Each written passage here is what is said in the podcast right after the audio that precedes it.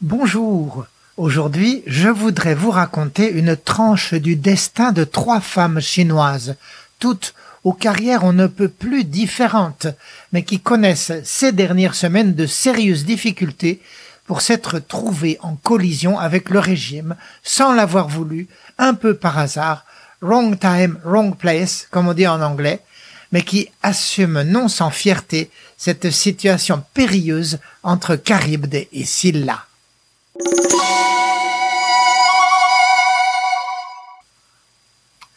La première de ces femmes est Zhang Zhan, une avocate d'environ 35 ans, détenue à Wuhan pour avoir, selon les juges chinois, cherché des disputes et fomenté des troubles, un délit spécifique au socialisme chinois, souvent employé contre les dissidents. Le problème de Zhang Zhan est directement lié à sa conversion au christianisme en 2013, ce qui a provoqué chez elle une sorte de renaissance, sa découverte qu'elle avait une âme et l'a incité à dénoncer ce qui lui semblait désormais inacceptable. À ce malheur s'en est ajouté un autre, l'apparition historique des médias de masse, des micros, des caméras librement accessibles sur le marché, et l'apparition de l'Internet, et des réseaux sociaux. Comme des millions d'autres, Zhang Zhan s'est muée en journaliste amateur et citoyenne, prête à épingler et dénoncer les injustices autour d'elle. Quand le Covid s'est répandu à Wuhan en février 2020, elle a commencé à filmer dans les hôpitaux et dans les familles pour montrer les malades la précarité des proches, la catastrophe émotionnelle et économique que la pandémie déclenchait dans les familles. Elle a aussi saisi la gouvernance musclée, le déni de la maladie, puis quelques mois plus tard le confinement brutal de toute une ville, toute une province, tout un pays. Tous ces bouts de film, 120 au total, elle les postait sur les réseaux sociaux. Avertie, menacée, elle poursuivait aveuglément en écoutant que son devoir, la chrétienne, prenant le pas sur la peur du gendarme. Elle a donc été arrêtée début mai 2020. Les autorités, en tout état de cause, avaient de vieux comptes à régler avec elle. Depuis sa conversion, elle militait dans un groupe de défense des droits de l'homme et agaçait en permanence les potentats locaux. En décembre, elle a été condamnée à quatre ans de prison. Mais dans sa cellule, indignée, puisque se croyant innocente, Zhang Zhan a entamé une grève de la faim, poursuivie de façon intermittente jusqu'à aujourd'hui. Après avoir perdu une quinzaine de kilos, les autorités ont commencé à la nourrir de force par intubation. Le 6 novembre, son frère a alerté le monde. À 40 kilos, Zhang Zhan est désormais proche de la mort et reste obstinément sur son refus de se nourrir. Voilà donc une destinée tragique quasiment accomplie à cause du choc frontal entre deux morales irréconciliables, celle de l'Église et celle de l'État.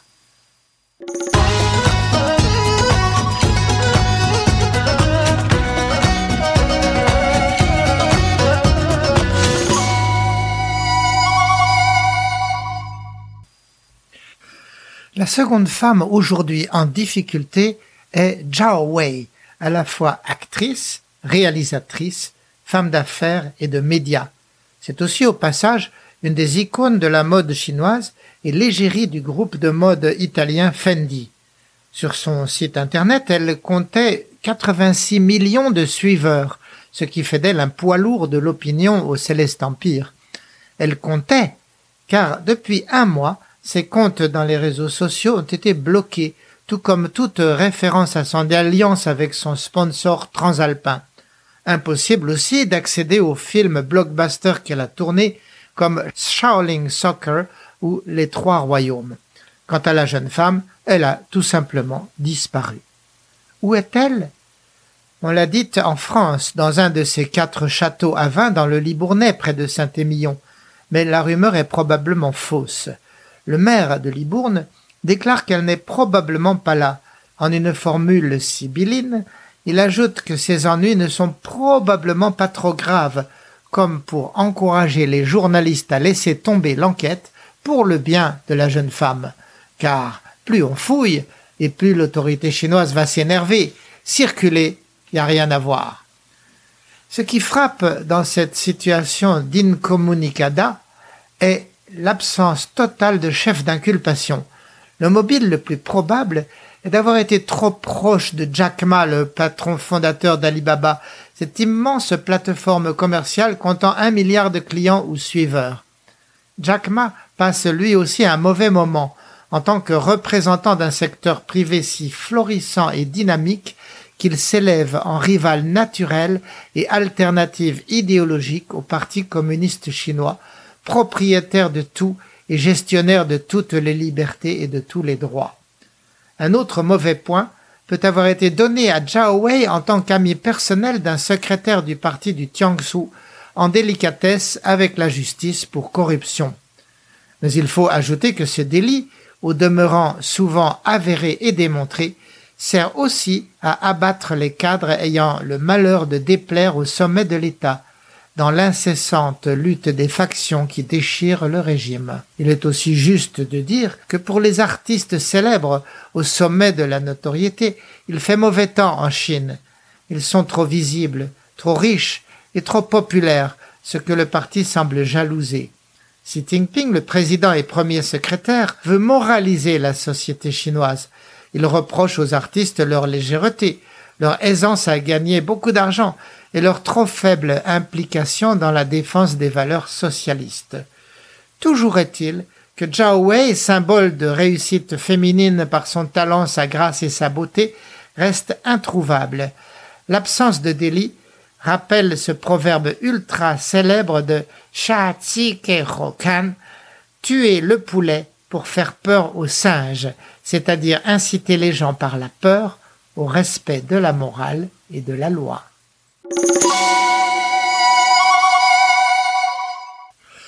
La troisième femme en difficulté, vous avez déjà entendu son nom. C'est Peng Shuai, la tenniswoman qui remportait Roland Garros en 2013 et finissait championne du monde en double cette même année. Aujourd'hui, elle est toujours 191e mondiale au classement ATP. Or, voilà que le 2 novembre, Peng Shuai sort cette bombe, accusant sur son compte Weibo le politicien Zhang Gaoli de l'avoir forcé à devenir son amante. Au moment de son triomphe sur la terre battue, ce cadre, à l'époque vice-premier ministre, l'aurait contrainte à cette relation non consentie, maintenue par intermittence jusqu'en 2018 où il serait revenu la posséder chez elle tandis que sa propre femme gardait la porte contre toute entrée impromptue.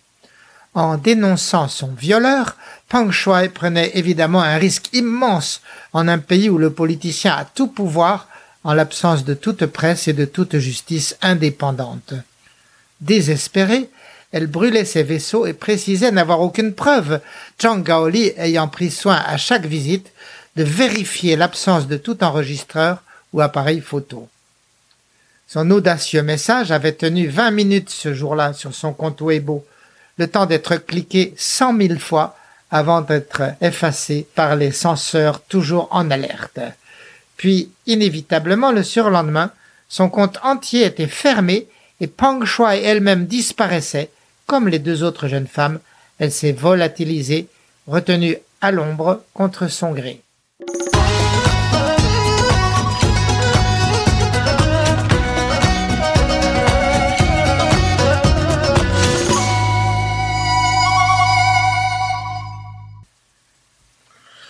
Ces ennuis qui entourent ces trois femmes, je voudrais réfléchir avec vous et tirer quelques idées.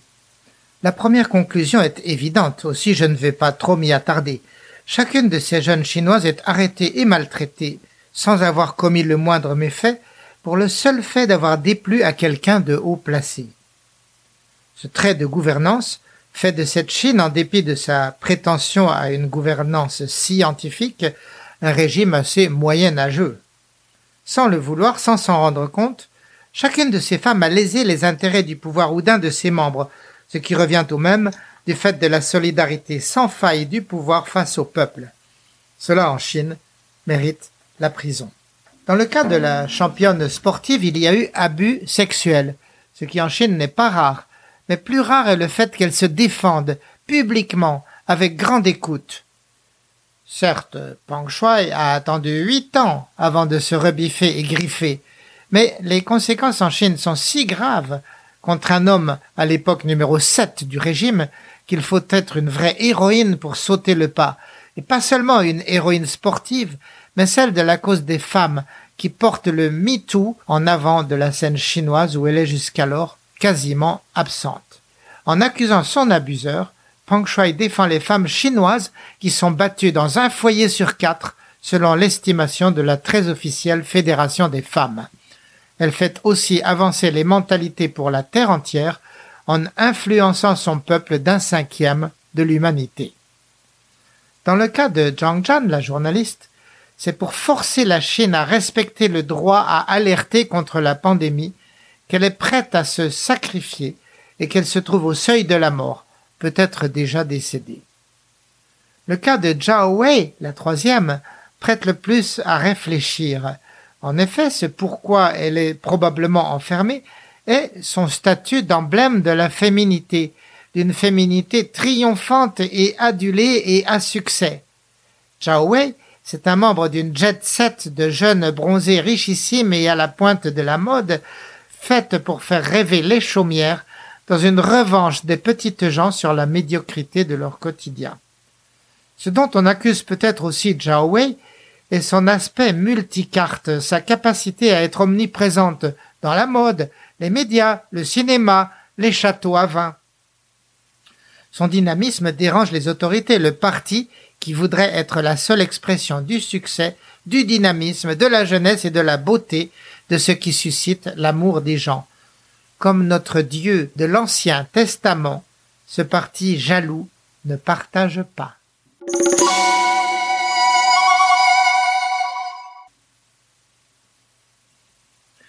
Permettez-moi à présent d'observer nos trois héroïnes depuis une certaine hauteur et de m'élever au-dessus d'elles comme à bord d'un drone. Vous avez là une femme de droit, une femme de scène, une femme du sport, toutes les trois au sommet de leur art, de leur métier, méritant leur fierté du fait de leur succès et de leur dynamisme. Mais il y a trente ans, dans ces métiers et ces secteurs, de telles héroïnes n'existaient pas. Les femmes étaient plus anonymes et plus basses en Chine. Elles se sont élevées par leur travail acharné, portées par le besoin de compenser leur position inférieure que la culture d'alors leur accordait face aux garçons. Leur libération et leur expression de soi, elles les ont conquises d'abord dans la famille et à l'école, par leur ardeur à apprendre leurs leçons et à se faire accepter comme égales par les hommes. Ce faisant, en chemin, elles tombent sur des situations inacceptables qui les forcent à prendre la parole simplement parce qu'en chemin vers l'expression de soi, elles rencontrent des hommes qui défendent leur position, leurs privilèges acquis. Cette parole bientôt va les mettre en opposition avec le régime qui va les écarter du circuit.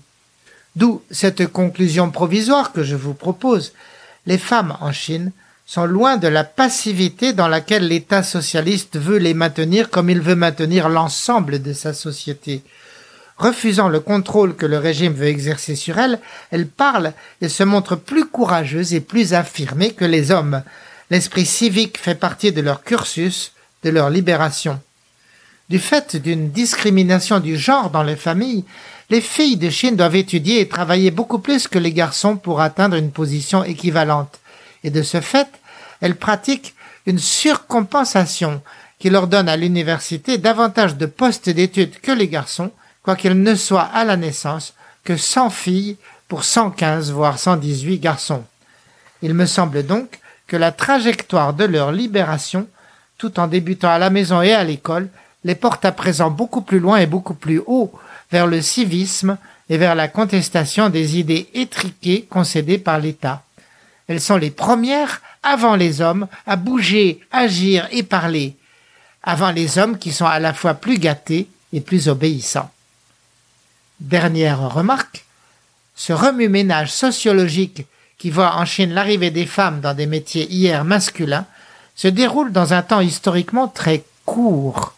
L'éducation de masse, L'industrialisation, le passage du village à la ville et la mondialisation, tout cela s'est fait en Chine en 30 ans, alors que nous autres Européens avons eu deux siècles pour le créer, le vivre et le digérer.